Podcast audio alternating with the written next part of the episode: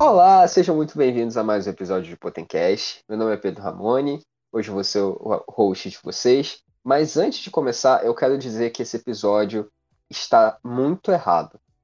Por quê? Porque é um absurdo que essa conversa que nós vamos ter hoje não esteja ocorrendo em uma mesa de bar. Não esteja ocorrendo com um copo de caipirinha para mim, eu não tomo cerveja, e uma cerveja para os meus grandes amigos, João e Breno. A gente come começaria isso, deveria começar esse episódio fazendo um brinde para iniciar nossas conversas. Então, gente, sejam muito bem-vindos ao Potencast. Vou deixar esse tempinho inicial aí para vocês se apresentarem. Depois a gente fala um pouquinho mais sobre como vai ser o episódio de hoje. Maravilha. Fala pessoal, tudo bem? Espero que esteja todo mundo certo, todo mundo certinho, todo mundo ótimo. Meu nome é Breno. É, era estudante de ciência política na Unirio até um pouco tempo atrás. Hoje eu estou estudando na UNB, Universidade de Brasília. E é, na, falando um pouco mais da minha carreira, dando um prelúdio aí do que a gente vai conversar, eu quero trabalhar na, na área de lobby, na área de relações governamentais. Basicamente isso. É, eu sou o João, sou estudante de ciência política da Unirio, né? É, e um pouco diferente do Breno, a minha área de atuação é mais na administração pública, que é com que eu trabalho hoje e que eu pretendo trabalhar o resto da carreira. Então, como vocês podem ver, a gente vai falar um pouquinho sobre carreiras dentro da ciência política com dois estudantes. A gente aqui não quer falar é, como é o pós-faculdade, a gente quer falar de como é, dentro da faculdade, conciliar essa vida de estudo e trabalho já na nossa carreira. Porque a gente sabe, os estudantes de ciência política da Unirio sabem o quanto é difícil conseguir um estágio, o quanto é difícil as pessoas reconhecerem que nosso curso de fato existe, e mais ainda é consolidar no campo de trabalho dessa área, ainda dentro da faculdade. Por isso, esse será o tema do nosso episódio de hoje. Eu quero começar do começo. Como que vocês dois entraram nessa vida? Breno falou é, que quer trabalhar com lobby, mas eu sei que o Breno começou também na parte de administração pública, o João já entrou direto nisso. Então, como que vocês entraram nesse mundo? Beleza, cara, é, na introdução que você fez eu achei muito legal, porque essa conversa realmente tinha que estar acontecendo na mesa de bar é muito triste ter que estar, pô, distante. Eu sinto maior falta da faculdade, o João também deve sentir, porque era praxe, assim, a, a tríade lá da faculdade, nós três. A gente está sempre trocando uma ideia, enfim, de mercado, política, negócio, qualquer coisa numa sexta-feira. É, ali na Voluntários da Pátria, que é uma rua que a gente vai ter, vai guardar muito no peito aí, porque a gente tem a proximidade com os bares ali no coração de Botafogo. Então, já, já deixa aqui o, deixo relatado aí nos anais da casa que, pô, sinto muita falta disso e realmente vai fazer falta quando estiver lá em Brasília. Mas, bom, cara, a minha, minha introdução no mercado de trabalho em CP aconteceu muito por acaso, porque, assim, eu conheci um amigo meu, de outros amigos que eram do Pedro II, e aí ele fazia relações internacionais, é o Pedro, inclusive acho que vocês conheceram ele, foi a Petrópolis com a gente uma vez. E o Pedro, ele tava trabalhando no Itamaraty. E aí ele falou, pô, cara, eu tô no Itamaraty, é, vou começar semana que vem tudo mais, vai ser legal, vou estagiar lá. Aí eu soltei aquela que todo mundo solta de, de bobeira, né? Ah, porra, deixa eu mandar meu currículo lá, pô. Mandei super, super ao acaso, sem esperar nada. E eis que, acho que uns dois ou três meses depois, eu recebo uma ligação do, do embaixador. E para ser sincero, eu lembro que foi uma coisa engraçada, porque o João chegou a conhecer o embaixador, porque depois eu indiquei o João lá, ele, a gente trabalhou junto por um tempo. E o embaixador, ele, ele tem um jeito de falar que às vezes assim, não, não, não é muito comum. Né? Não, não é, uma coisa muito rebuscada, né? Um diplomata, assim, então você já imagina. E aí, eu, e a ligação tava muito ruim. Muito ruim mesmo. Achei que fosse trote no início. Eu realmente achei que fosse trote. E aí eu desliguei o telefone. Falei, não, que coisa estranha. Aí me liga o chefe do RH lá do, do, do, do Itamaraty, do, do, setor de passaporte que a gente trabalhava, né, João? E aí ele fala, ah, vamos marcar uma reunião, tudo mais, o embaixador quer te conhecer, o Pedro te indicou. E foi onde a gente começou. E para adiantar mais um pouco, começou assim por acaso, né? Mas para adiantar um pouco, depois indiquei o João, eu tive o prazer de dividir grande parte do meu dia com, com essa figura ilustre que é o João, né? E aí a gente imprimia passaporte, a gente tinha um monte de pendência para fazer, faculdade, então assim, ficou foram o quê? Foi uns seis meses da minha vida que eu praticamente casei com o João. E a minha vida era do lado do João. Tomava cerveja com o João, Coitado. acordava de manhã, ia pro trabalho, olhava a cara de quem? A cara do João. Chegava na faculdade junto com quem? Com o João também. Então, assim, era tudo do lado do João. Né? O João pode falar aí, você lembra alguma história aí da época de Itamaraty? Como é que foi? Que ah, te não. marcou? Ah, com certeza eu lembro de muitas histórias, foi uma época legal. Assim, mas eu vou chegar na parte do Itamaraty, deixa eu ir lá no início então, pelo que o Pedro falou. A minha questão com a ciência política, ela surgiu no ensino médio. Na, no meu ensino médio todo, eu não queria nada relacionado a isso, meu sonho era ser médico, eu queria fazer medicina na faculdade, só que eu acabei me envolvendo por uma indignação. Eu estava no Colégio Estadual aqui no Rio de Janeiro, que é a FATEC, e por uma indignação de que realmente faltavam algumas coisas básicas para os alunos, eu acabei me envolvendo com um Grêmio.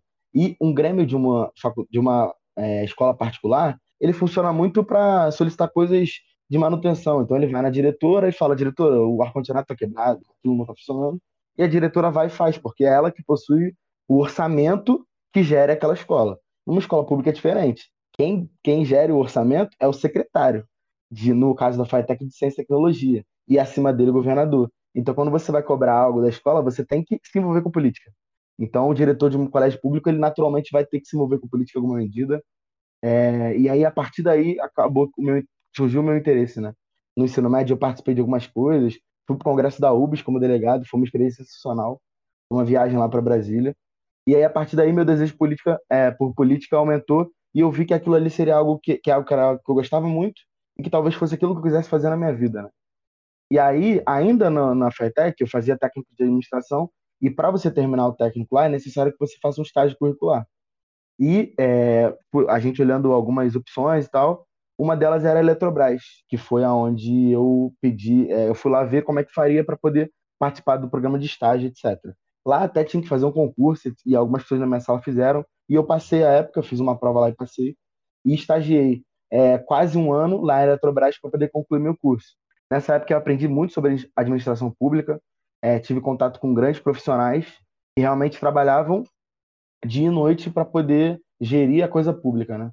E foi muito interessante. Eu gostei cada vez mais dessa área, desse âmbito de administração pública, né? Aí, partindo daí, quando eu terminei o ensino médio, eu entrei na faculdade, eu queria, eu sabia que queria trabalhar com isso. Ainda não tinha certeza do âmbito, porque a administração pública, apesar de ser uma palavra só, é muito diversa. Você pode trabalhar no âmbito municipal, estadual, federal ou internacional. Então, assim, uhum diversas. E aí entra a parte que o Bruno falou, né? A época ele trabalhava no Itamaraty, e aí ele me indicou para poder trabalhar lá também. E foi uma experiência muito interessante, porque era uma área da ciência política que eu não tinha muita familiaridade, até porque eu não conhecia ninguém que trabalhasse com isso, o que é muito comum, até porque relações internacionais, diplomacia, isso não é algo que é comum no dia a dia das pessoas.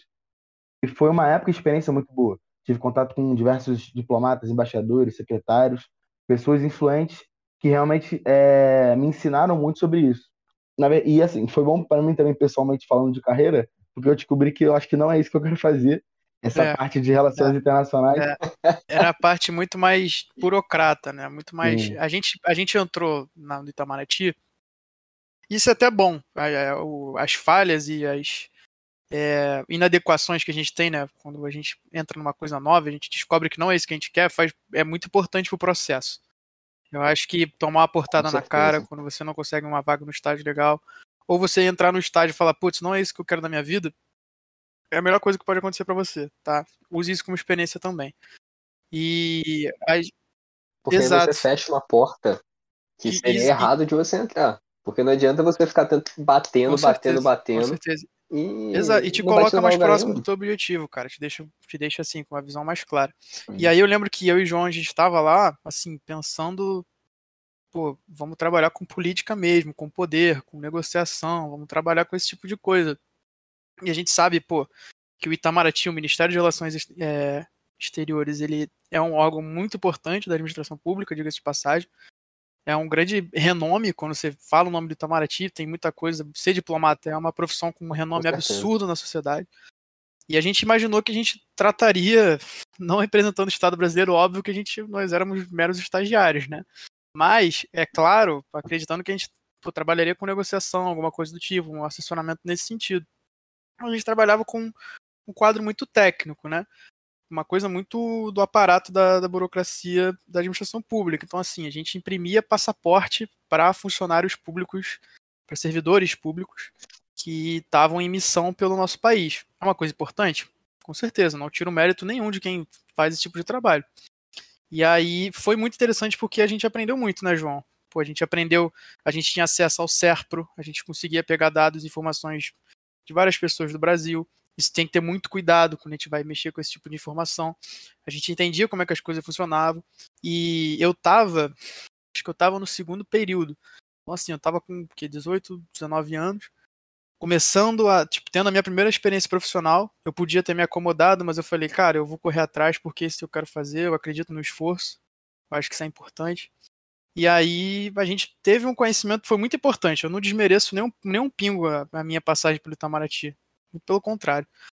É, e aí a gente teve a oportunidade de conhecer é, pessoas, assim, contatos que ficam para depois, né? de várias instituições. Pô, do Exército tem o Roberto, que era gente boa pra caramba, que pedia do. que vinha com os pedidos de passaporte, a gente, pô, trocava ideia, era, era gente boníssima. Tinha pessoal de outras universidades, pessoal de Viçosa, que teve até um dia que deram um doce de leite pra gente, que gostaram muito do nosso trabalho, a gente ficava conversando com eles. é verdade, o pessoal era muito gente boa. O pessoal do. do DCEA, tu lembra, João? Do Júlio. Lembro, lembro. Pessoal da Aeronáutica. E aí eu acabei Falei, tinha falei. galera.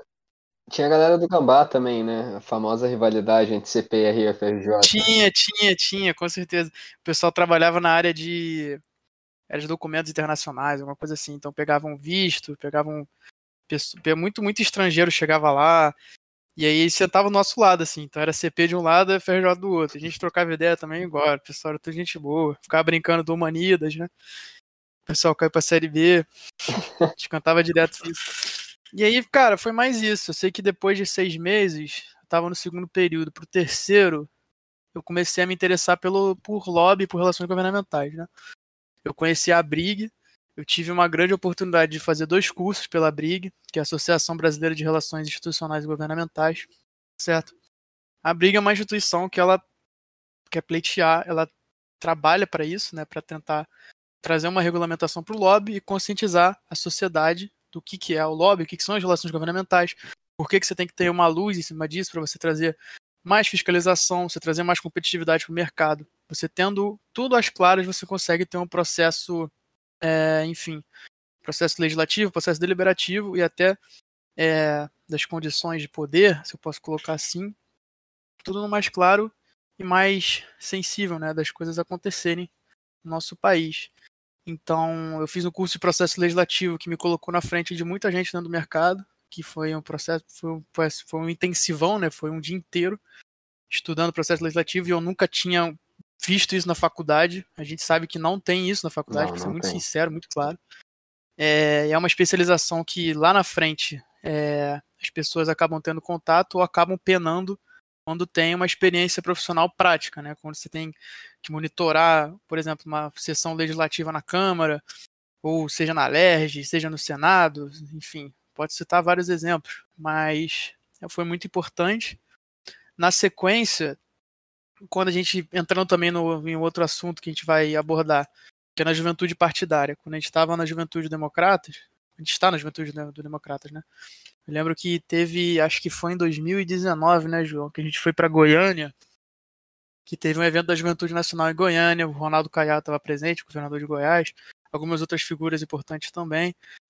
E aí eu lembro que eu falei pro João, o João inclusive me deixou na mão nisso, tá? Que fique registrado, porque eu pensei comigo mesmo, né? Falei, pô, o evento é em Goiânia. O voo para Goiânia tá caro, né? Porque não tem tanta demanda assim quanto comparado a Brasília, que é a nossa capital. Eu pensei e falei, pô, mais interessante comprar uma passagem para Brasília, te aluga um carro, vamos para Goiânia de carro. E aí, eu lembro que eu fiz isso, o João me deixou na mão de novo, que fique registrado, e foi para Goiânia direto. E aí eu fui com outros dois colegas da juventude.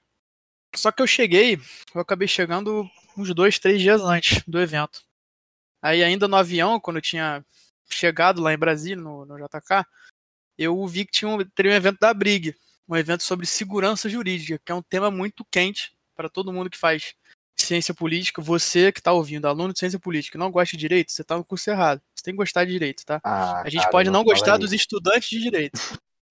tem uma galera que não gosta. Eu, particularmente, não tenho problema nenhum com eles. Sou todo gente boa, nunca me distrataram. É, mas tem que gostar do direito. O direito é muito importante para qualquer lado que você vai seguir. Tá bom? Se tanto da tua civilidade quanto pra sua vida profissional. É, você fala isso, E aí- eu, tô, eu tô indo pro sétimo período, tô prestes a começar a É. escrever meu TCC, continuo não gostando de direito. Ah, mas acontece, acontece. É, Mas que fica aqui, pô, meu apelo pra todo mundo gostar de direito, que é maravilhoso. Eu e João, a gente tem essa pilha ainda de cursar direito depois. Tem que só tomar vergonha na cara e terminar a faculdade primeiro. e depois vem outras, é, outras. Enfim, outras obrigações, mas a gente vai seguindo, né? E aí, cara, pra, pra dar o desfecho, eu fui nesse evento da Brig. E aí eu fiquei até o final do, do evento. Conheci um sujeito lá que depois eu fui descobrindo no LinkedIn que ele tá na mesma consultoria do Sérgio Moro, na Álvares e Marçal, um grande escritório. É, e aí eu lembro que a gente, assim, eu esbarrei com ele na porta do Senado. Aí ele tava, tipo, tava perguntando onde é que ficava o evento, eu vi que ele tava indo. Falei, pô, você tá indo pro evento de segurança jurídica? Ele, ah, tô sim. Pô, vamos lá junto, eu sou do Rio, no, no ruim a gente se conhece. E aí ele, cara, foi a maior sorte, porque ele acabou me apresentando para presidente da Brig na época, que era o Guilherme Cunha. E também para o vice-presidente, que depois assumiu a presidência, o Luiz Henrique que trabalhava acho que no time de relações governamentais da Volkswagen. E aí vocês imaginem, tipo, eu no auge, pô, com 19 anos, completamente júnior, mais júnior que eu impossível, chegando nesse ambiente, pô, indo pro Senado pela segunda vez, quando eu tinha ido o curso lá presencial de legislativo também dei uma visitada.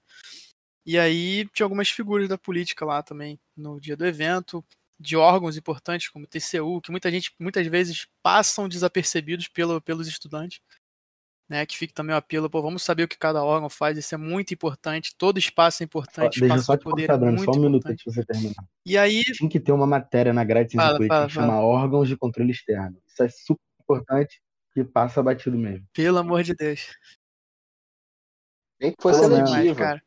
Nem que fosse seletiva. Nem que fosse seletiva, nem que fosse seletiva, cara. É, A gente, tem, a gente tem instituições, mas não é a mesma coisa. Você analisar instituições, como são formadas, a questão macro, não é a mesma coisa de você chegar e falar: TCU faz isso, o, Uhum. a, a AGU faz isso e por aí vai. Isso aí, cara, foi muita. Foi batendo a cabeça na, na porta que eu aprendi lendo muito jornal, cara. E mandar um salve pro pessoal do Politize, que eles ajudam muito. Se vocês tiverem dúvida, entra no Politize. O João, inclusive, é embaixador do Politize. Não, eu tô participando do, do processo agora. Aí a gente. Ah, a nomenclatura aí. oficial é multiplicador político. né? Multiplicador. E aí ao final, ao final do programa que nós vemos embaixadores. Ah, Mas vai virar, com certeza. Vou te chamar de embaixador ainda. Cara, e pra resumir a história, eu acabei conhecendo pessoas muito importantes na Brig, que depois me abriram portas, que foram contatos muito importantes. Ainda mais agora que eu tô, de repente, até o final do ano eu devo estar em Brasília para poder continuar cursando ciência política lá. É, eu acabei conhecendo meu chefe nesse evento. Era um dos únicos cariocas que estavam ali no. Na hora. No, esqueci o nome agora. Estavam ali no, no evento, no auditório. E depois a gente foi para um happy hour. Acabei conversando com ele. Ele falou: Poxa, eu gostei de você. O Filipe, inclusive, tá dando mentoria aí pra vocês. Falou: Pô, cara, gostei de você. Vamos trocar uma ideia. Precisando do estagiário. À época ele era subsecretário na, na Sec- Secretaria de Ciência, Tecnologia e Inovação. E aí, depois que retornamos do evento lá de Goiânia, liguei pro Filipe, tudo certo. E eu comecei a participar um pouco mais do trabalho dele, ainda que não tivesse nomeado. Foi uma, foi uma grande experiência para eu estar tá dando os primeiros passos para ingressar é, na, na administração pública, né? Não, muito bom. É mais um, mais um recadinho para o pessoal que a gente está chegando no período novo, está chegando calor, vão querer ouvir esses episódios todos e escutem todos do Potencast, mas não menosprezem o poder de um happy hour Exato. pós-evento. O João tá fazendo uma cara aqui de que, olha, é, é, assim, eu falei no começo que eu queria muito que esse episódio tivesse sendo gravado no mês de bar, porque a gente já passou vários, vários e vários dias, nós três, ou eu e o João, ou eu e o Breno, o João e o Breno, sentado batendo papo, horas, horas e horas e horas.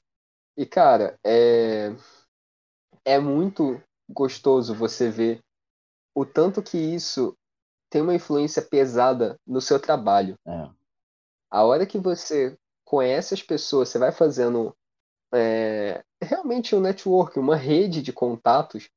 A hora que você vai conhecendo as pessoas melhor, essa hora sentado batendo papo é, é imprescindível. É muito importante. Pois é, eu acho muito que essa relação íntima, que geralmente se conquista mais facilmente numa mesa de bar, é super importante. Nessa, ainda mais nesse meio que a gente trabalha, falando de política, a gente está falando aqui, o Breno falou que teve a oportunidade de trabalhar no Itamaraty, porque um colega dele trabalhava lá, e depois eu, porque ele trabalhava, e assim vai indo. A minha história também tem muita coisa parecida. Eu tinha falado que no Itamaraty eu descobri que não era com relações internacionais que eu queria trabalhar. E aí, é, e aí a, grande, a, a grande coisa legal sobre isso é, eu saí do Itamaraty e fui para onde eu trabalho hoje, que eu trabalho na Secretaria de Obras do Estado do Rio, aqui do, do Estado do Rio de Janeiro. E é legal porque foi o extremo, né? Então eu saí de uma parada que é internacional, como o Bruno falou, a gente trabalhava com servidores do Estado, é, funcionários, militares, que iam viajar em missão oficial, ou então diplomática, ou famílias de diplomatas, etc. Então era uma coisa nesse sentido. Quando eu entrei na Secretaria de Obras do Estado, eu tive acesso a outra visão da administração pública, que é o que hoje eu digo que eu prefiro mesmo. Até pela minha origem, eu, eu, o meu desejo de trabalhar com política sempre foi porque acreditar que na política nós temos a solução para os nossos problemas e que só com a política a gente pode resolver tudo. Então, assim, eu sempre, eu sei, eu acredito que existem problemas na política que é feita por muitas pessoas no Brasil, mas eu também sei que se não tiver pessoas que façam política da maneira correta, essas que fazem da maneira errada vão continuar fazendo. Então, assim, essa, uhum. esse foi o meu ímpeto. E aí, entrando na Secretaria de Obras, mudou completamente a minha cabeça.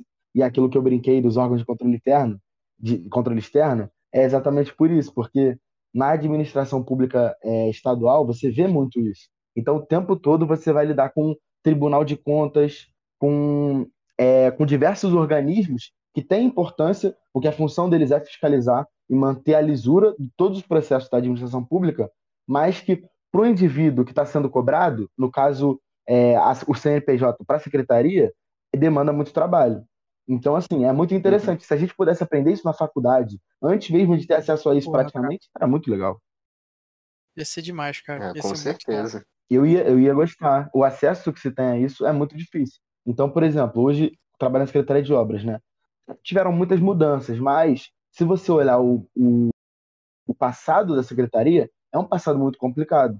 Realmente, diversos ex-secretários foram presos e etc. Inclusive, Pezão, por exemplo, que foi um ex-secretário de obras, depois foi governador, está preso também. Então, assim, se vê que tiveram muitos problemas. E até hoje, nós temos um passivo complicado na secretaria que, que é trabalhado. Então, assim, tudo isso tem servido para mim, serviu e serve de muito aprendizado. E realmente me mostrou que é o que eu gosto de fazer. Eu gosto de trabalhar com isso. E além de tudo, principalmente porque hoje a secretaria já foi bem maior, né, antigamente, em outros governos. Mas hoje ela não é tão grande, ocorreram alguns arranjos, algumas coisas saíram, né? Então, hoje, é, tinha uma época que a Secretaria de Obras fazia até delegacias da polícia, por exemplo. Que isso, Sim, sério? fazia Caramba. tudo, fazia tudo. Entregava a delegacia pronta, entendeu? E essa competência de hoje, quem? Da Secretaria de então, Segurança hoje Em dia, é, hoje em dia passou para eles, porque a, hoje o grande foco da Secretaria é a habitação e urbanização.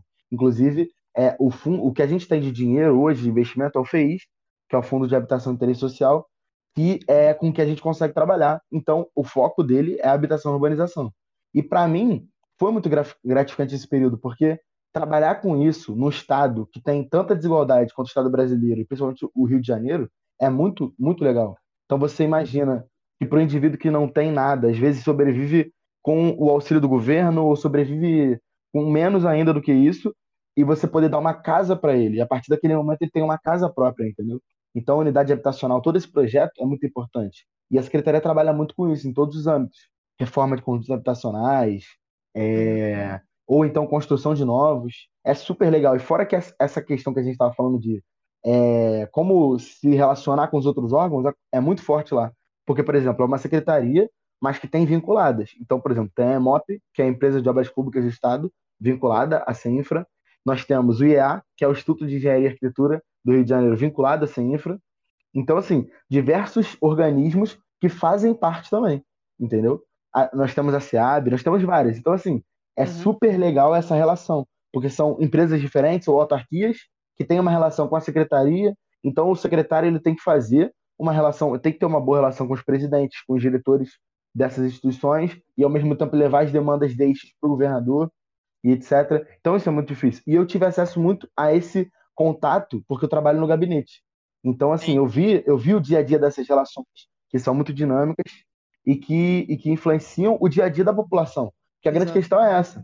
O meu trabalho não é um trabalho para mim ou para uma empresa, é um trabalho para o Estado do Rio de Janeiro. E isso para mim sempre foi muito gratificante. É uma questão Sim. de dignidade, né? Digni com certeza. É, a pessoa ter o mínimo para sobreviver com dignidade. Mas, João, é, eu acho que é mais legal, coisa... Pedro, te, te, cortando um minutinho, claro, que é mais legal, vontade. uma vírgula muito maneira, que é o seguinte, pô, o João, acho que ele tem, todo mundo tem a mesma idade, né? Ele tem uns 22 anos, 21 para 22. Aí você imagina isso. Pô, o João agora tá, sei lá, no sexto período, sétimo. Imagina se a gente tivesse no terceiro período com uma oportunidade igual a essa. Entendeu? O João, ele tá vendo o que é política pública na prática. Por mais que ele é, eu não lembro ao, ao, certo onde ele trabalhava, né? Era questão de. Mas ele disse para mim, uma vez que estava conversando, que a maioria dos processos da secretaria passam por ele. Então, assim, ele sabe do que, que ele está fazendo, para onde que vai, qual que é o tamanho do projeto, quanto, qual o impacto desse projeto. E que tá. O estudante de ciência política, a gente não. Pô, obviamente a gente não aprende a fazer obra, né? Trabalhar com obras. Mas a gente aprende alguma coisa do processo político, seja de negociação, seja do balanço de forças. Então, assim, a gente é muito. A gente é muito multidisciplinar, sabe? Então, onde puder encaixar, fazer uma gestão maneira, pô, imagina se todo mundo que entrasse de calor na, na Unirio tivesse uma oportunidade dessa. Entendeu? Às vezes, o que é interessante, que o André fala muito, que hoje está orientando Pedro, salve André se estiver ouvindo, que é um grande professor mesmo.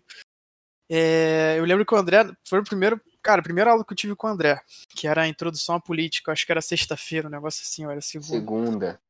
Era segunda-feira. Segunda meu, meu primeiro período foi um pouco emocionante demais. Vou deixar assim, para não me comprometer. E aí, eu lembro que o André ele falou uma coisa muito importante, cara, que foi o que me dá o gás de correr atrás até hoje, que é assim, cara, estágio não cai do céu, vocês têm que correr atrás, vocês têm que é. andar atrás da gente. E foi isso que eu e o João a gente fez desde o início. E foi por isso que eu colei no João e colei junto contigo também, Pedro.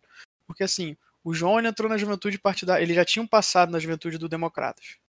E eu colei nele. E a gente foi indo para os eventos, a gente foi conhecendo gente. É, eu fui fazendo meus contatos, tudo bem que hoje o João tá de um lado, eu tô do outro, eu tô na iniciativa privada hoje, o João tá do lado público. O João quer seguir isso, eu acho isso muito interessante.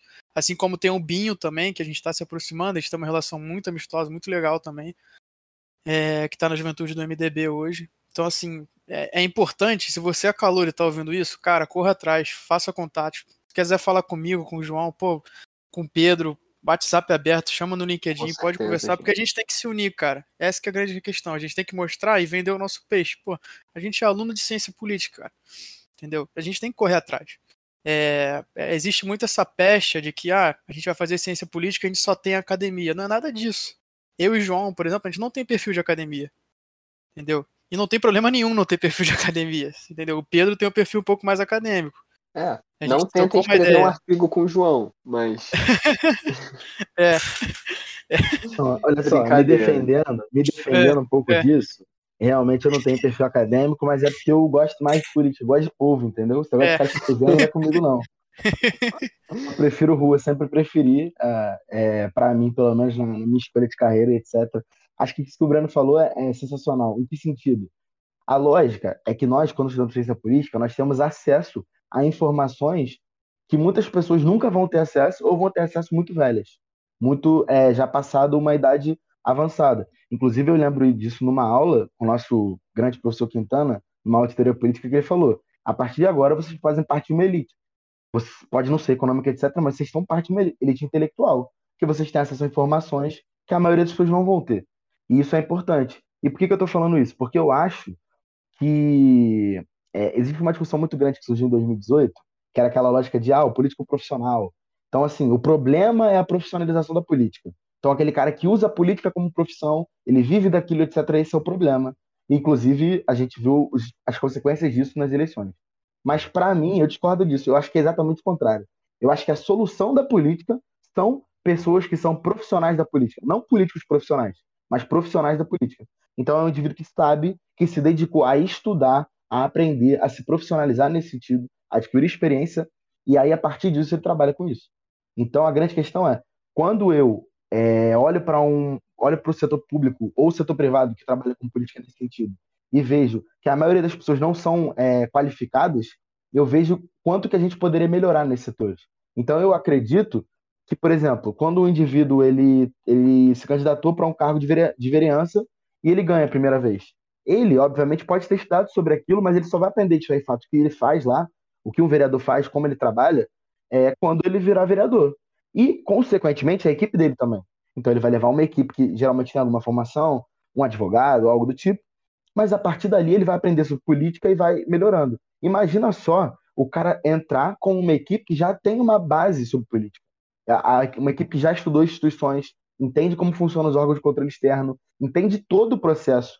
E aí talvez não tenha muita experiência com política prática, mas todo o resto ele tem. E aí, cara, para pegar a experiência com política prática é muito rápido. Então, inclusive, é o que eu imagino, trabalhando com isso, tudo que eu puder fazer para ajudar os outros estudantes como eu a ingressar no mercado de trabalho, eu vou fazer, não só por, por digamos assim, porque eu sou da faculdade, eu vou ter um carinho, por as pessoas também são, etc. Mas também que eu acredito que fazendo isso, eu ajudo o meu país. Porque cada vez mais profissionais qualificados vão estar nos, nos lugares de poder, nos, nos, lugares junto dos tomadores de decisões, né? aqueles indivíduos que realmente influenciam o jogo. E isso é importante demais, ter alguém que entende as regras para poder conseguir comandar as coisas. Né? E quanto melhor competência no processo político, melhor vai sair o resultado. Né? Então, assim, se você tem mais estagiários de ciência política trabalhando, mais gente entrando no mercado, seja esse mercado, né? Pode ser até o acadêmico, pô. Se você juntar, vender um paper, vender alguma pesquisa importante, algo parecido, algo gênero, dentro do escopo de políticas públicas, com certeza vai ajudar o trabalho. É, e sempre e faz parte do todo, né? Esse que é o mais interessante, porque assim, é dentro do, do, da iniciativa privada. Hoje a gente tem alguns clientes que a gente vende informações para eles, né? Então, assim, a gente monitora. Eu tenho um grupo, faço alertas diários do que, que a gente. O que aconteceu no Rio de Janeiro, no município. Eu tenho que ler os diários oficiais. E aí, essa é uma parte do trabalho. Outra parte do trabalho vai ser do eventual diretor de políticas públicas ou lobista, eu não tenho problema nenhum com essa palavra, é, que vai até o tomador de decisão, seja ele um secretário, seja ele um deputado, um vereador, deputado estadual, enfim. E vai também é, tentar e vai botar pressão nesse tipo de ator para ele mudar alguma coisa, para atender os anseios do cliente dele. E assim, é interessante porque a pessoa que vai estar estudando ciência política, esse indivíduo, ele pode trabalhar em qualquer área desse, dentro desse mercado. Seja a eventual pesquisa que o lobista vai apresentar e estudar, vai apresentar para o eventual tomador de decisão, seja até um insumo que o estagiário tem que acordar às 6 horas da manhã para ler o diário oficial e passar para ele, ele tem que estar tá lá, tem que ter esse trabalho, tem demanda para isso. A grande coisa é que no Rio de Janeiro esse mercado não é tão desenvolvido. E agora eu, eu vendo peixe, porque hoje na Ímpetus, é, a gente aqui no Rio, a gente acaba fazendo, a gente está começando isso. Quando você vai para Brasília, empresa júnior de, eu esqueci o nome agora, para não pegar mal, qual é o nome da empresa? Isso. A empresa júnior do curso de ciência política em Brasília, a Stratégos, eles fazem esse tipo de trabalho há muito tempo. E são contratos altos. Então você pensa, pô, já existe essa vanguarda, esse mercado em Brasília. Até porque é um palco onde se delibera muito, né? A Constituição deixou muita coisa para Brasília. Mas também tem muita coisa importante que foi deixada para o município e para o estado. E que tem demanda para cima disso. Só que o nosso mercado ainda não é tão desenvolvido. Entendeu? Então é importante os alunos saberem disso também. Que a gente tem, a gente está num oceano azul. Né? Quando você tem uma coisa que você está inovando, você está descobrindo, e o estado ele tá, o estado do Rio hoje, ele tem essa abertura. Então, a partir do momento que começar a se desenvolver mais as tratativas para regulamentar o lobby, ou até mesmo essa coisa começar a ventilar mais na mídia esse assunto, a gente vai ter mais demanda e, por conseguinte, a gente vai ter mais, é, mais espaço no mercado de trabalho, né?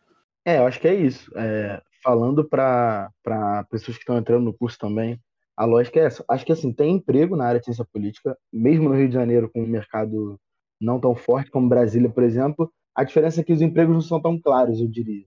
Porque, por é. exemplo, um indivíduo que faz direito é muito fácil. Ele vai procurar um escritório, ele vai procurar uma assessoria jurídica ou o jurídico de alguma empresa, algo do tipo. Para a gente que faz CP, não. Até porque o nosso curso ele tem uma oportunidade de trabalho tão diversa que às vezes é difícil de condensar numa resposta, né? Então você pode uhum. trabalhar, como o Bruno falou, em qualquer lugar praticamente. Exatamente. Qualquer lugar ainda você vai precisar questão, desse indivíduo. Ainda tem a questão de que a, as vagas não falam especificamente de ciência política, elas vão falar economia, ciências sociais. RI, direito, mas não vamos falar CP. Gente, então, é, vamos aproveitar essa pausa. A gente volta em 30 segundos depois dos nossos comerciais. Até daqui a pouco. Você já pensou em aprender idiomas com professores do mundo inteiro e a partir de referências não hegemônicas do sul global? No Abraço Cultural, nós formamos pessoas em situação de refúgio para dar aulas de idiomas e culturas. Oferecemos cursos de árabe, espanhol, francês e inglês. Vale lembrar que membros da Potente do Mundune têm até 20% de desconto nos cursos do Abraço no Rio. Acesse www.abraçocultural.com.br e inscreva-se já. E voltamos. Muito bom a gente ter patrocínio agora, né? É. Não, queria comentar, queria comentar, inclusive, que eu conheço a Potente desde antes de estar grande desse jeito, tá? Conheço antes. Agora que tá é. com patrocínio, tá importante, mas. Ainda bem que lembraram da gente, chamaram Quando a gente. gente chegou na faculdade era tudo é. mato. É, é o famoso era, é, tudo, era mato. tudo mato. É isso, é isso. Eu conheço a Potente dessa época, ainda era uma floresta aquela época. Não, pro pessoal que tá ouvindo, quem entrou da faculdade depois, é, a gente é de 2018, eu e o João somos de 18.1, Breno é 18.2. A gente ouvia muito dos nossos veteranos. Não, quando a gente chegou aqui era tudo mato. É. Os, tanto os recém-formados quanto o pessoal um pouco mais velho. Agora a gente que fala. O curso é extremamente novo, é, né? É, o curso era extremamente novo. Ainda é muito novo, imagina naquela época, 2018. Não, a gente escutava isso dos nossos veteranos, agora quem fala é a gente, agora é tudo Não, mato. A gente tá velho, gente. É a minha vez. É. Chegou a minha Chegou vez. Chegou a minha né? vez eu não podia também deixar de mandar um abraço pro meu orientador, pro André. Ele foi citado aqui. André, obrigado, é uma honra. Eu mandei, eu mandei salve já, mandei salve já, pô. Mandar um abraço de novo pro André, que ele merece pra caramba. O André é interessante, o André é excelente professor, apesar daquilo que eu brinquei, né? A, a matéria mais que ele dá não é muito a minha área de trabalho, do que eu quero trabalhar, mas sempre foram aulas excelentes. Falar de América Latina é muito é. Muito importante. É muito importante. Muito, muito importante. Não, era muito engraçado essa questão, o João, ah, não gosta de RI, RI sempre foi a minha praia. A gente fazia os trabalhos quase é. todos juntos. Aí era. É verdade.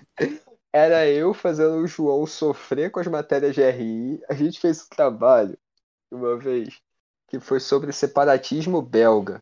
O João olhava pra Nossa. minha cara e falava: eu preciso, eu preciso, eu preciso compartilhar com todos os ouvintes a minha indignação. Eu lembro que eu passei mal também, porque eu trabalhava com o João nessa época. E ele falava, não, porque na Bélgica tem não sei quantos grupos étnicos, tem 70 partidos, o parlamento é uma bagunça, parece o Brasil.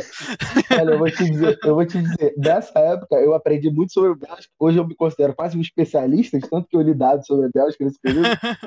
E eu lembro que o pior não é isso. Quando, ah, vamos definir, era claro que elas relações internacionais da matéria, a gente ia ter que uhum. falar alguma coisa nesse sentido, algum país, estrangeiro e tal. Agora, quando veio o Pedro com a ideia do trabalho pronta na cabeça, e ele me disse que era para analisar o separatismo belga e como as diferentes etnias ali dentro, é, como, como elas conversavam, etc., eu fiquei doido, eu fiquei doido. E realmente, com todo respeito, parabéns aos governantes da Bélgica. Porque esse país, inclusive a gente citou acho que no trabalho, é. que alguém disse que a Bélgica seria um país ingovernável. Impossível, porque é. tanto grupo étnico diferente. Não, outra coisa, loucura. Uma coisa que eu nunca tinha visto, que eu descobri esse termo quando a gente fez o trabalho, que é uma coisa chamada paradiplomacia. É muito louco você imaginar que um estado de um país, um, um, como por exemplo, o Rio de Janeiro, pudesse firmar um acordo econômico com Israel. É. Diretamente, sem isso precisar passar por Brasília ou pela, pelo governo federal. Então, realmente lá funciona muito diferente. É quase, são quase estados autônomos Sim. junto numa uma coisa só. E, mas, é, mas é extremamente interessante. A Bélgica é um país rico, né? a Bélgica tem o recorde de mais tempo sem o governo. Até que o. Eu não lembro se foi o rei ou se foi o. Foi o rei. O rei falou: chega dessa bagunça, defina um parlamento logo. É, e só pra gente terminar esse trabalho, tiramos um belíssimo 6. Foi excelente nota. Os dois foram para a prova final. É, mas, da mesma forma que eu fazia o João sofrer é, com essas coisas, ele me ajudava muito que eu sofria e passava aperto com partidos e essa parte que é a área dele totalmente, e eu passava aperto. Então, era uma troca muito justa. Com certeza. É, mas vamos voltar agora para o nosso bate-papo, gente. É, o, a gente falou um pouquinho sobre questão de juventude, sobre a questão da política. É, vocês dois estiveram em juventude partidária, ainda estão, na verdade, né? Os dois estão filiados ao DEM. Como que é essa coisa, essa sensação de que você está fazendo parte de uma mudança, não, não necessariamente por conta do partido que vocês escolheram, por conta, mas por conta do trabalho de vocês, o que vocês aprendem na faculdade e o que vocês estão levando para fora. Vocês falaram muito de políticas públicas. É, eu acho que eu acabei nem comentando na hora, mas só voltando um pouquinho, eu acho que a academia, vocês falaram da, do setor privado, do setor público e da academia, eu acho que a academia tem uma parte muito importante desse processo, porque é por conta das pesquisas. Porque eu acho que, na verdade, é, muita gente fala, não, só o público, o privado não importa, ou vamos focar só na academia. Na verdade, os três têm que sempre andar juntos, para o negócio funcionar de verdade.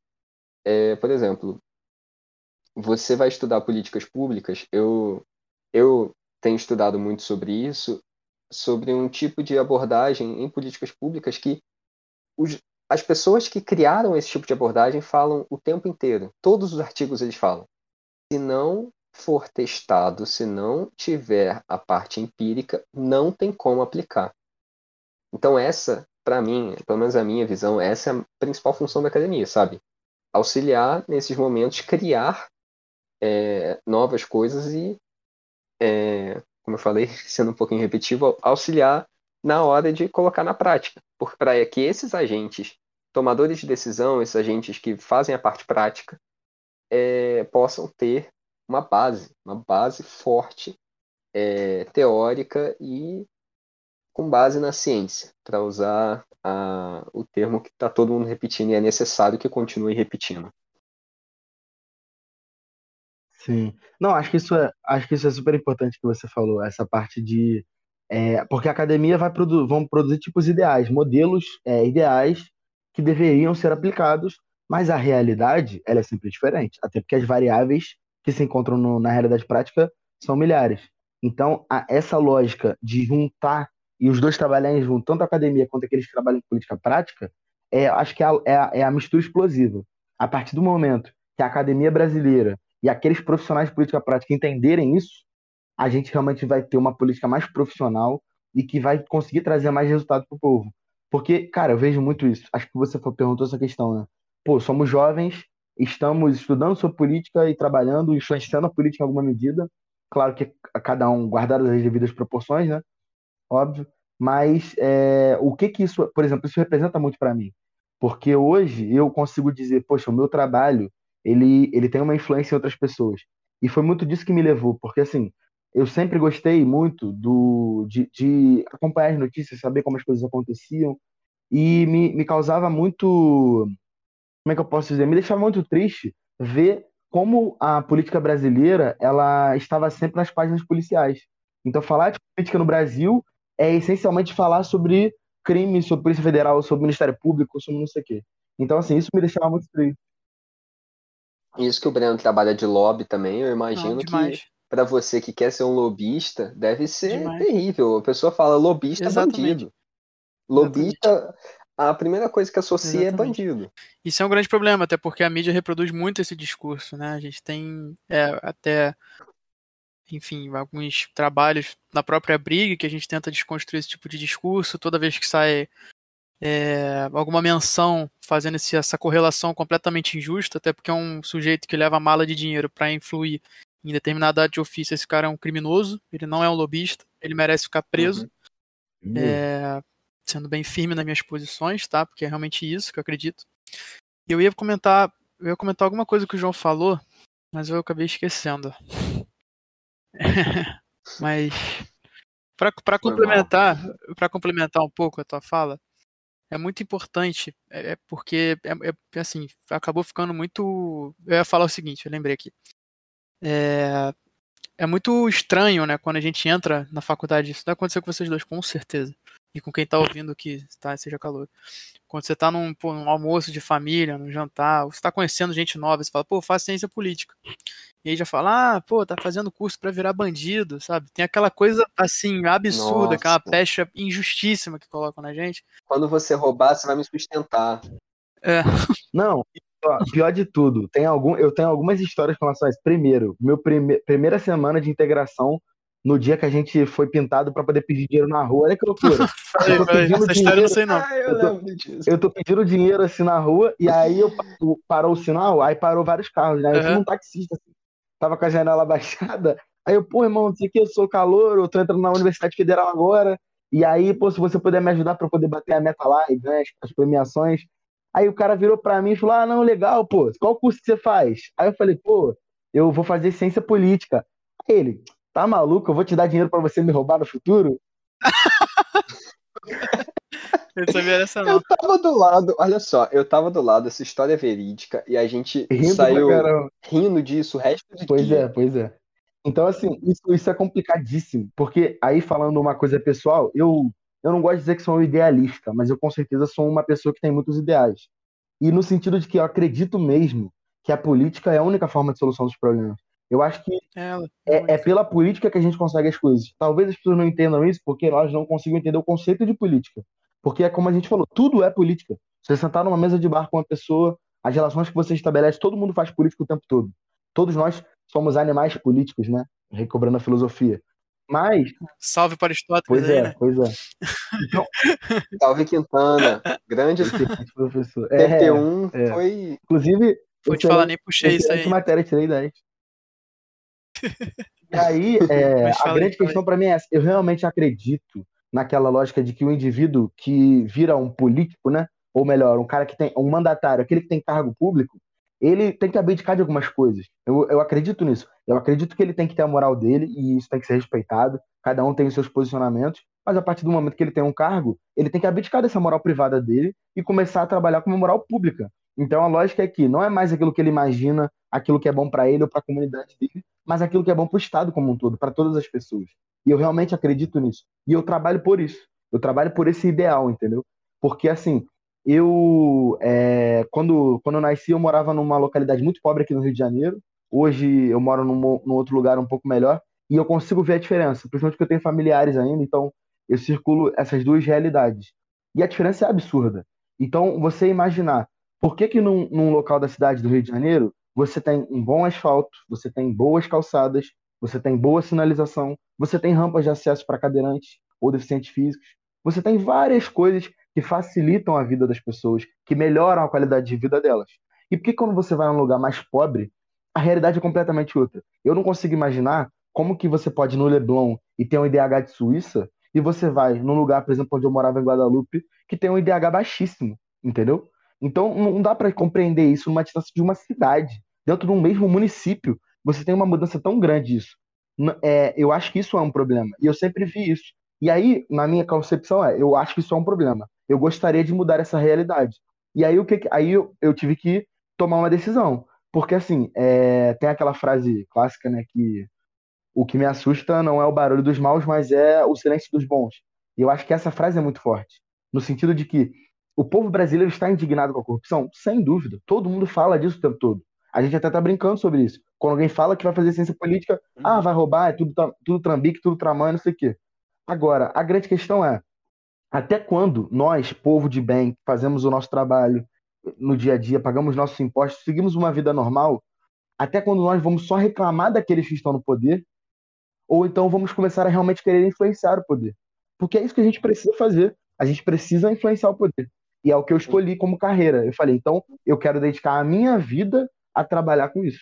Eu vou estudar, eu até brinco, né, que hoje política, eu sou casado com a política, né, porque é minha área de estudo na faculdade, é minha área de trabalho, é minha, é minha, meu, no meu ócio. Eu gosto de ler sobre política, então política ela resume Uhum. todos os âmbitos da minha vida. E eu, e eu escolhi isso, usar essa arma, É. porque a política é uma arma. E a arma ela pode ser bem ou mal utilizada, né? Então utilizar essa arma que é a política tão forte para influenciar a vida das pessoas. Pô, tenho um prazer enorme assim de poder ver o resultado prático do trabalho, um resultado bom. E assim, seja no Itamaraty, que eu imprimi um passaporte pro cara que era piloto de avião e ia fazer a missão de repatriação dos brasileiros fora do país quando fechou tudo pela pandemia do Covid, ou então hoje na Secretaria de Obras auxiliando nos projetos, auxiliando nos processos para que pessoas recebam unidades habitacionais, para que conjuntos habitacionais antigos sejam reformados. Outra questão que a Secretaria tem trabalhado muito hoje. Há 10 anos atrás, nós tivemos um grande desastre na região serrana do Rio, que acho que vocês lembram. Foi um desastre assim, absurdo. Muitas pessoas morreram, perderam tudo e etc. E naquela época, diversos estudos foram feitos com relação a encostas que eram perigosas, etc. E desde aquela época, encostas com risco, com risco alto ou altíssimo nem tinham sido olhadas. Não tinha obra nessas encostas. E eu nem estou falando das que tem risco médio e pequeno, tá? Estou falando só de alto ou altíssimo. Aquela que o cara diz assim, pode ficar 10 anos sem cair, mas amanhã pode cair. Porque é imprevisível. Uhum. E, e hoje, a secretaria trabalhou muito forte com relação a isso, até por uma questão de governo mesmo, o governador queria isso. Fazia parte da agenda, né, do, do governo é, presente pois é. Serra, E aí, mais, olha né? que loucura, olha que loucura. Então a gente, depois de 10 anos, pagamos essa dívida histórica do Estado com o povo da região Cinema. Isso é legal demais. E eu falo, cara, que legal que eu pude fazer isso. Que legal que eu pude participar. Que seja um tijolo que eu coloquei naquela obra lá, no caso do meu trabalho, mas que satisfação. Porque realmente eu posso dizer hoje que eu estou dedicando a minha vida a trabalhar pelas pessoas também, não só pelo, por mim ou pela minha família. E isso para mim é demais, cara. Eu tenho um prazer enorme, cara. Enorme, enorme em trabalhar com isso e dedicar minha vida a isso. Exato. E no final do dia, o que é mais legal é quando a gente vai sentar, pô, aqui mesmo, cara. Outro dia eu liguei pro Pedro também, liguei pro João, e a gente fala as coisas que a gente acaba conquistando, né? Assim, obviamente, eu não vou, ainda na iniciativa privada aqui para defender um pouco do meu peixe, eu não vou, assim, trazer um impacto como o Estado tem a obrigação de trazer impacto na vida das pessoas. Muitas vezes eu estou representando uma empresa, pô, e essa empresa está colocando arroz e feijão dentro da casa de um, de um trabalhador, cara. Está botando lucro para circular, para fazer, para atrair novos investimentos, para você contratar mais pessoas, arrecadar cada vez mais impostos, para uma vez, para quê? Para uma vez o trabalho do João ter lá um orçamento público interessante para ele conseguir trabalhar. Então, assim, é, não é, é, é, porque existe muito um maniqueísmo grande, né, dentro dessa questão do público e do privado, né? Ah, ah muito, muito se, mal se fala, né? Muito se fala muito mal do, do, do, setor privado. Tem que defender também porque o setor privado é aquele que vai aumentar o PIB, é aquele que vai gerar emprego, é aquele que vai fazer todas as pessoas terem o teu terem o teu, teu ganha-pão, né? Isso é interessantíssimo quando a gente tem, uhum. pô, quando você tem a capacidade de estar no setor privado e estar tá trabalhando dentro da, das benesses da democracia, que é você, pô, ter o direito le legal de você estar tá indo para um deputado, seja você um representante de uma empresa ou seja você povo mesmo, tá? Seja você povo mesmo, seja você indivíduo, pleiteando alguma mudança. Não, e Breno, falando, falando sobre o que, o que a gente estava falando aqui, o setor privado não só, não só tem que ser defendido, como tem que ser integrado. A lógica é essa. Certeza, é que a gente possa trabalhar junto mesmo. É isso que é importante há demais. De, exato. Há de se ter uma troca a quatro mãos, né? Uma política pública, aí jogando pro Pedro de novo, que eu gosto muito de fazer essas comparações, porque quando eu tava, quando eu era calor, eu não entendia nada, não entendia como é que as coisas se conversavam. E isso é muito importante. E aí, jogando para a área do Pedro, o Pedro vai estar vai tá fazendo as pesquisas interessantes para a gente ver o que, que é mais interessante de se tocar, entendeu? Da gente ter um acompanhamento científico, uma base de dados interessante, porque tudo isso é muito importante, tudo se conversa. Então, assim, Sim. são quatro mãos entre público e privado, mas também tem um dinheiro que vai para o cara fazer uma linha de pesquisa interessante para a gente desenvolver uma política pública. Pum. Com certeza. E tá aí. E a vida das pessoas vão mudando. E eu acho que assim, a gente, eu acho que a conversa hoje, nós três, a gente parece muito idealista, muito assim, é... mas sendo muito sincero, eu não me importo nem um pouco. Porque eu acho que, assim, se a gente conseguir que a, a nossa geração, as próximas gerações, sejam guiadas por ideais de ajuda ao próximo, de realmente fazer a sociedade um lugar melhor, eu acho que a gente vai melhorar demais o nosso país. Com Cara, certeza. É, assim, a gente tem feito aqui no Potencast propaganda do nosso projeto, do potencial. A gente encerrou as, as doações tem, uma, tem mais ou menos duas semanas. E eu recebi mensagem é, da Juliana, é, que é responsável pelo Abraço com Amor. Juliana, mandou um abraço para você, também para o seu marido, que estão com a gente, fizeram esse trabalho com a gente.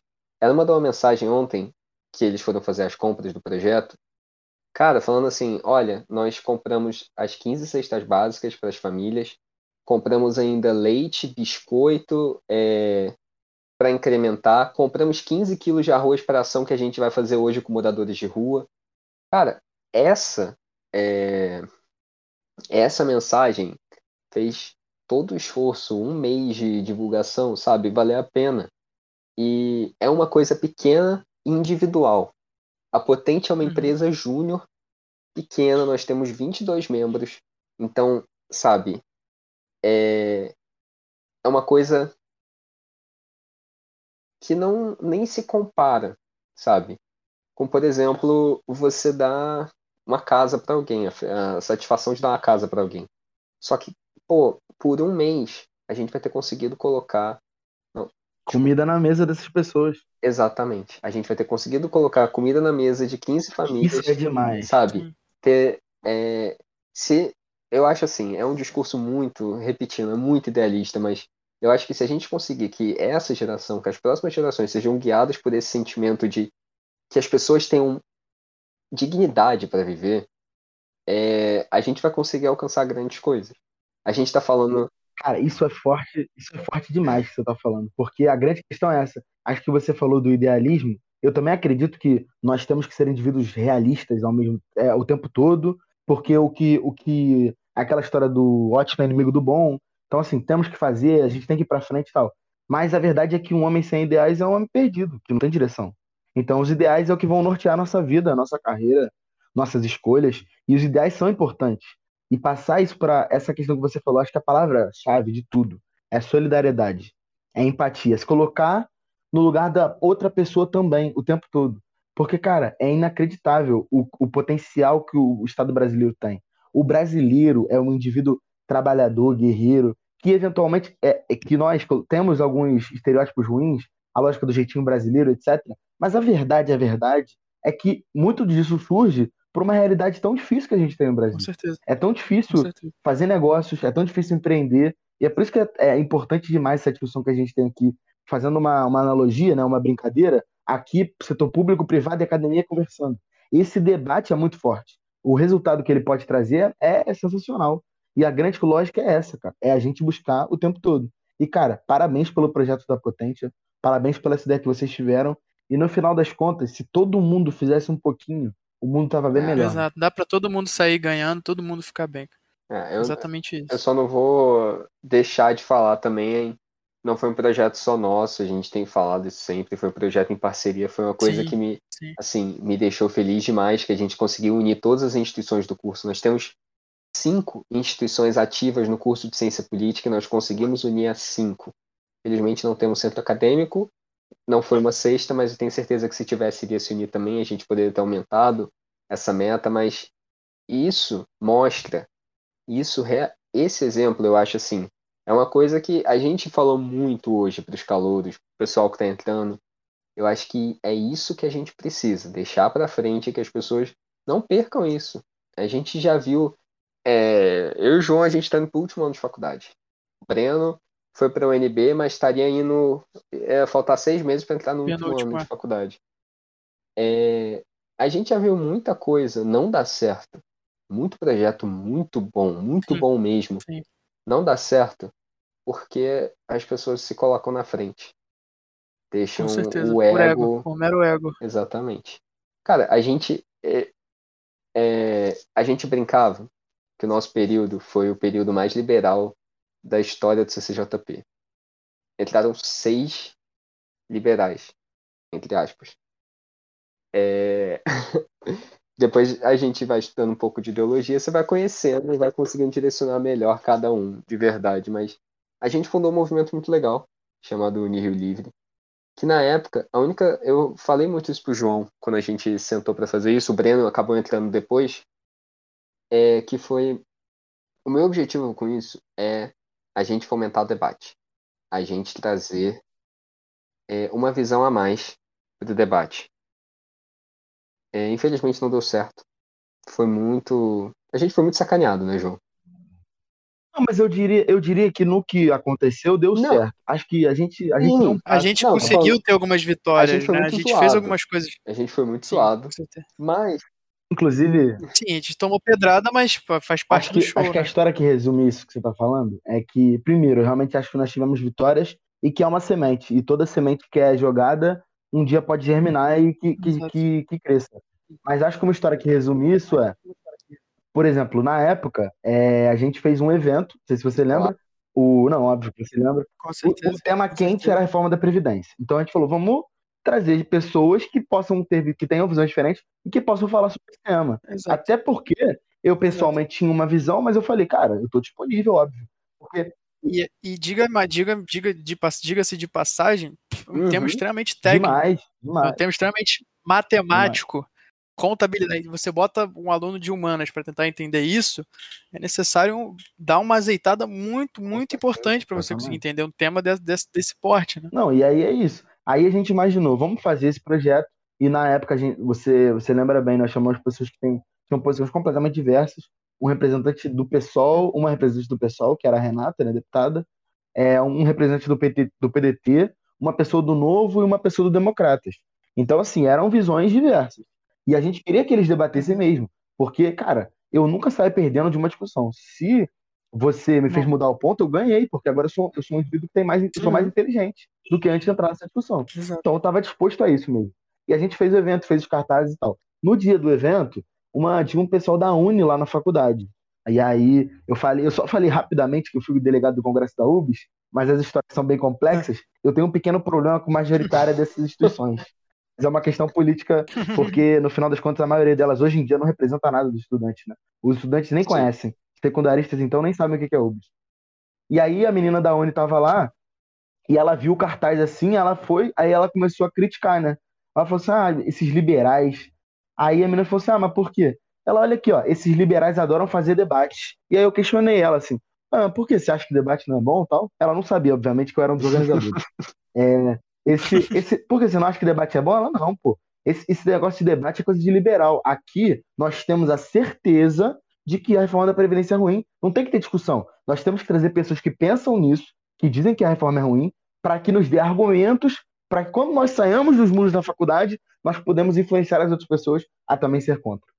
Aí eu falei, caramba, Exato. realmente é, é- esse, esse debate é, é- a necessidade dele é enorme, porque a menina que A argumentação, a argumentação fora do, de, Não, de compreensão sensacional. humana, né? imaginar que ela me É, representa. é um ser político na sua natureza mais pura. Exatamente. exata- Aí você imaginar que essa menina representa a mim, a você, Breno, a você, Pedro. Ela nos representa como estudante. Nós somos, é, é, querendo ou não, né? Que é aquela lógica, né? O presidente ele pode não, não me representar, eu digo assim, ah, não me representa. Mas na realidade se representa. Então, para fora do país, ele que fala como líder e etc. Então, esses são os nossos representantes Sim. hoje. Isso é uma loucura. Por isso que essa questão de, de Congresso da UBS e tal me, me jogou mais ainda pra política. Eu falei, cara, eu tenho que trabalhar realmente com esse negócio, porque tem cada gente fazendo tanto absurdo aí, e mu- É. uns por falta de conhecimento, uns por ignorância, né? E outros por má fé mesmo. Porque quando a menina É. vira pra mim e diz isso, que não tem que ter debate, já tá definido, aí dá vontade de perguntar pra ela assim, mas tá definido por quem? Tem um Deus aí que define as coisas, e aqui a gente só acata. A academia serve pra isso. A academia não é questionamento mais. Na academia já tem as posições pré-definidas, e a gente tem que reunir conhecimento para poder influenciar os outros com relação a isso. Aí eu falei, não, não é isso não. Isso não é política pra mim. E, João, fazendo um comentário importante, muitas vezes nesses movimentos, dentro da faculdade e tudo mais, a gente deixa as emoções. A gente vê muito, né? Esse exemplo dessa menina é um exemplo claro, que deixa as emoções tomar conta do debate público. Com né? certeza. Você não tem uma troca de ideias, você tem uma polarização, e a gente sabe que a polarização faz muito mal à política. A gente vai ter uma eleição em 22. A gente teve, em algum momento na nossa faculdade, nos nossos, nossos estudos, teve que olhar e fazer uma observação do que foi 2018, que foi uma eleição completamente polarizada. A gente viu qual é o resultado prático disso. Né? Sem fazer jus ao candidato A ou ao candidato B. Estou falando da polarização. E aí, começando a entrar nessa laia do lobby, estudando esse tipo de mercado, a gente vê que, no final das contas, o deputado, seja ele com a posição que ele for, ele vai apertar a mão da oposição. Ele vai Com ter que falar com a certeza. oposição. Ele vai ter Gente, que debater com a oposição. Esse debate acontece. Quem acaba se digladiando e à toa é o eventual sujeito que está nisso, achando que a política ideal é essa. Quando na prática o debate ele tem que acontecer. Seja ele dentro de uma comissão, seja ele dentro de um gabinete, seja ele dentro do plenário. Com certeza. Há duas é semanas claro. a, gente, a gente fez um debate aqui no Potencast mesmo com o Tarcísio e o Pedro Duarte. O pessoal e Novo são completamente opostos. Se você pegar a, a escala do, é, é, Ideológica ideológica, régua dos- ideológica a régua ideológica, colocar pessoal e novo, você vai encontrar os dois exatamente no mesmo Nos- ponto nos de extremos- lados opostos. Extremos Exato. opostos, né? Não, o, o É. Tarcísio, inclusive, porque eu pessoalmente hoje me identifico com uma posição talvez centro-direita, sou um indivíduo liberal mesmo no sentido. É, é difícil falar liberal no Brasil hoje, porque liberal, conservador, ninguém sabe o que, que é isso. Exatamente. E quem diz que é aí tá, tá sujando o nome dessas, dessas aí, correntes filosóficas. Você vai então... ler, aí você vai ler Locke, você lê pois é. Tocqueville. É. As pessoas não têm ideia. Tocqueville é um autor, um, um spoiler para os calouros de TP2. Tocqueville é um autor liberal. Ponto. Ponto. Tocqueville fala não, é o, o Quintana vai falar isso para vocês. Eu não, essas palavras não são minhas. Sim, sim. Tocqueville é um autor liberal. Se você for ler um pouco da história de Tocqueville, é, ele tem uma declaração falando que ele é de esquerda e que ele sempre se colocará à esquerda. E ele é um é. autor liberal. Pois é, é porque as pessoas têm essa dificuldade mesmo de entender isso.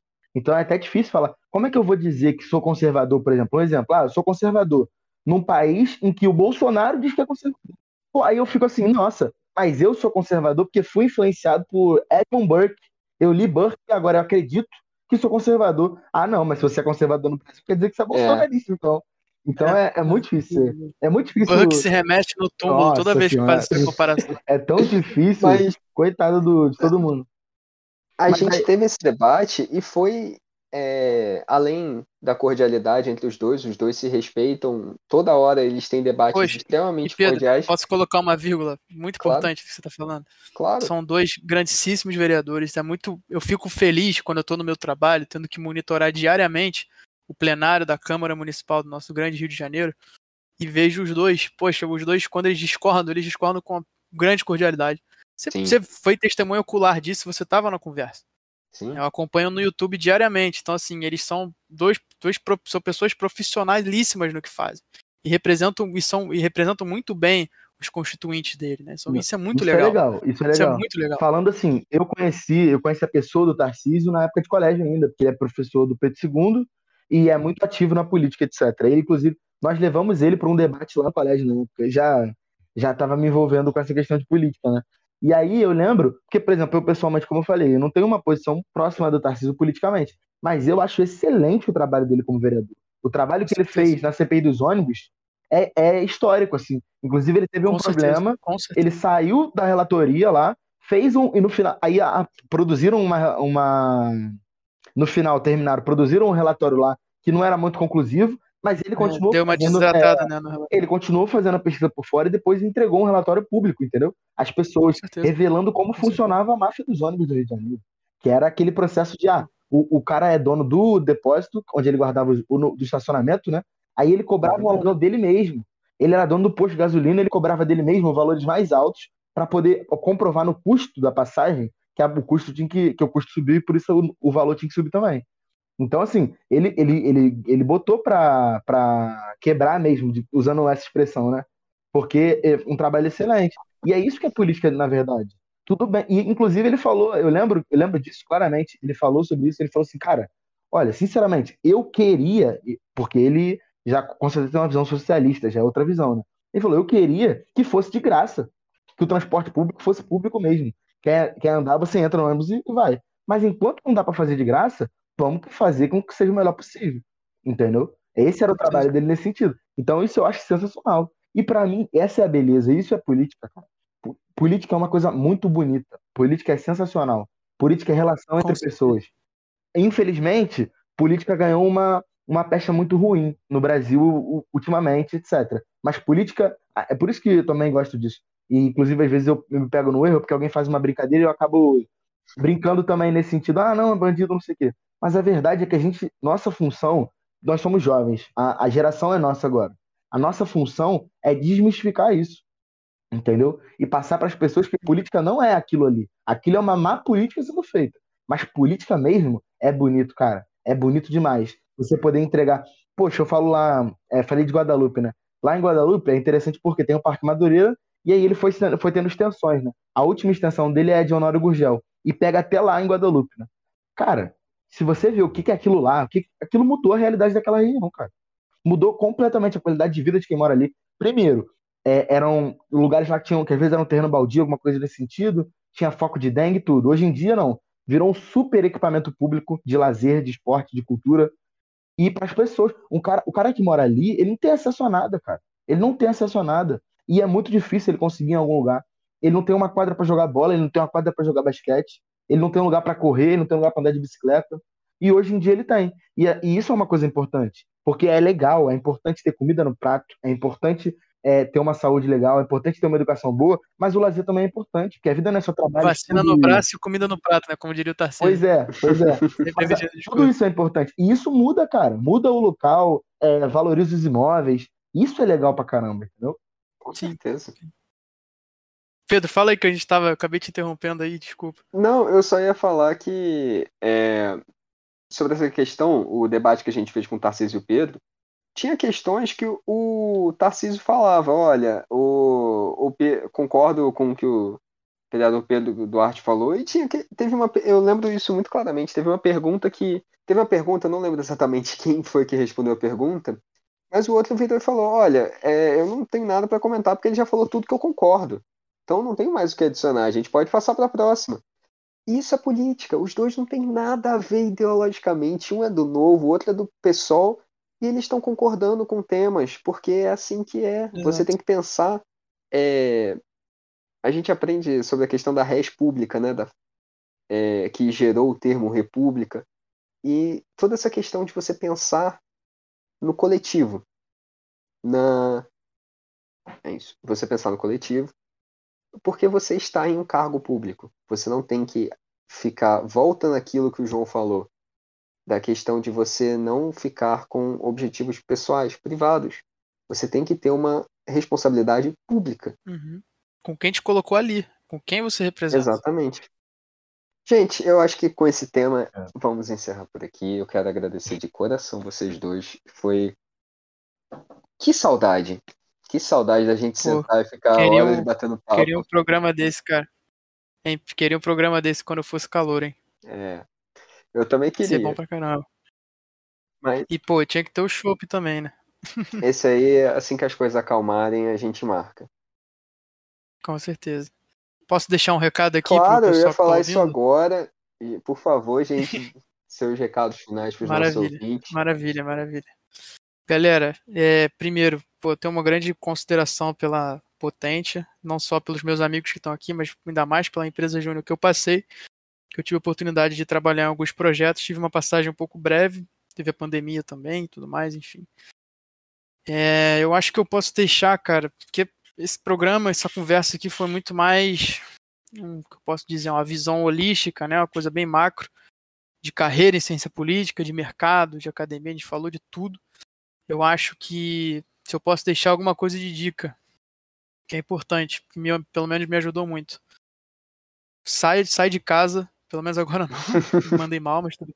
Saiam, saiam da sua zona de conforto, melhor colocando. Conheçam gente nova, atendam a eventos, tá? Sejam eles online ou sem presenciais, enfim. Conheçam gente.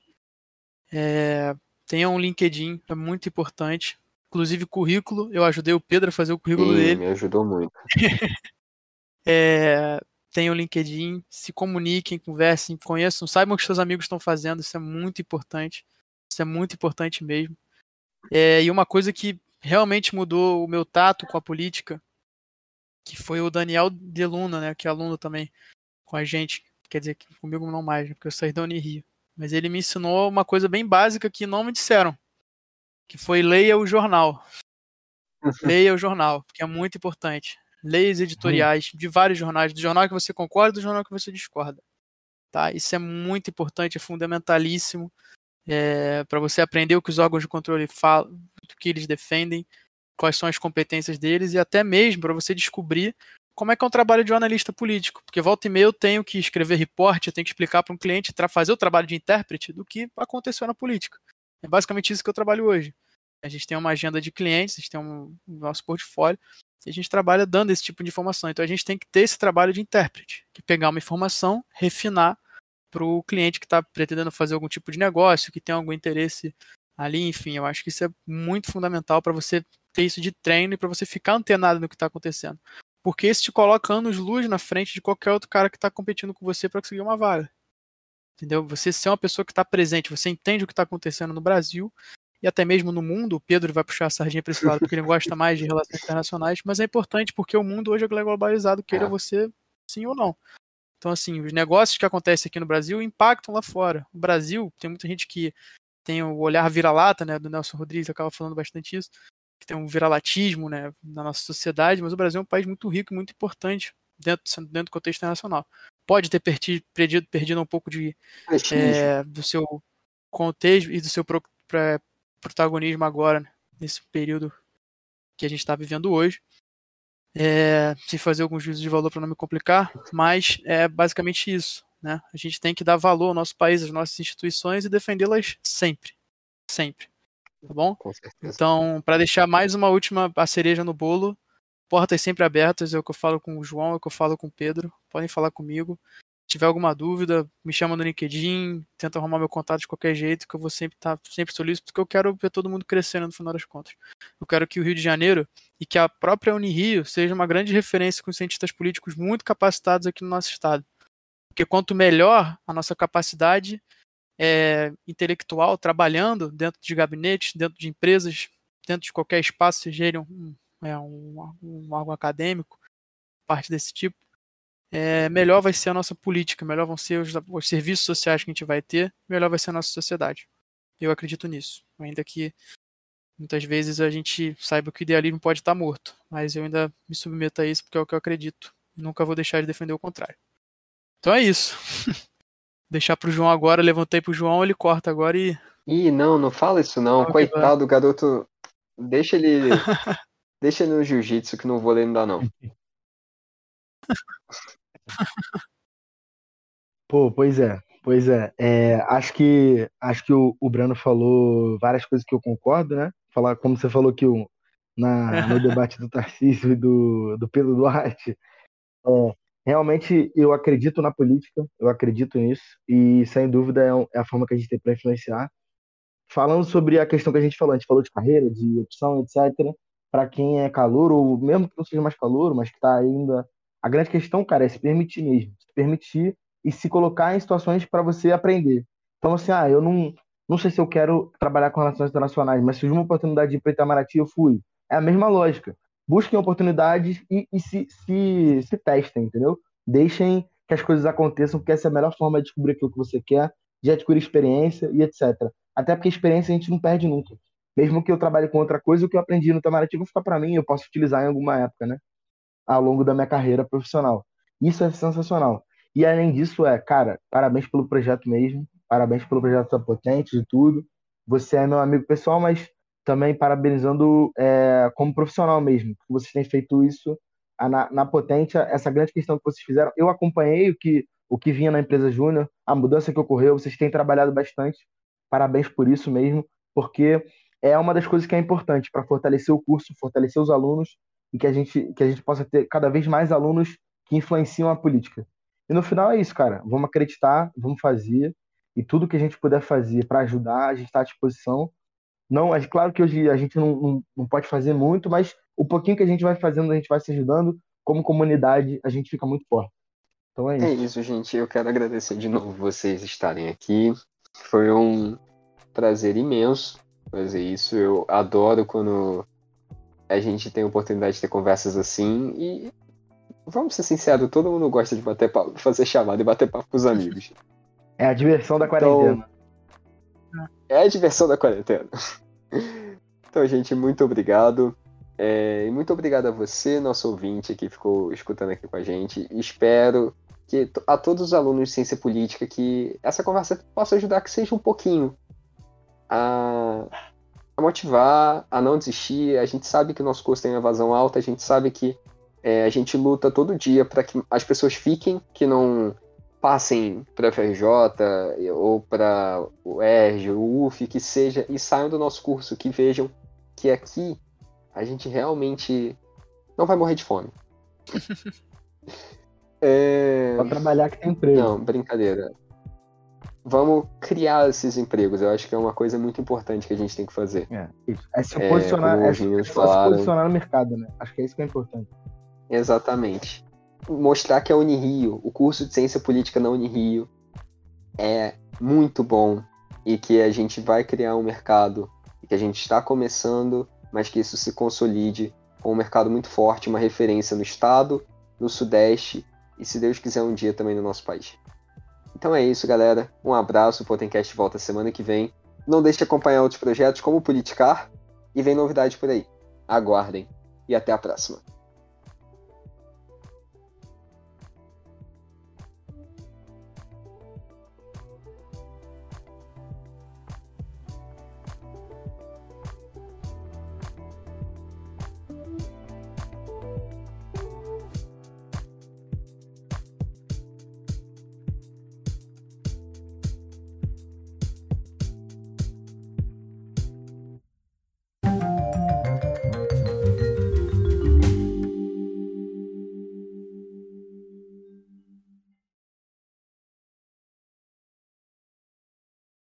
Podem ficar tranquilos. Não, eu tô sentindo, o Breno tá mais tranquilo. O João ainda tô vendo ele ainda um pouco travado. Mas, João, pode, pode soltar.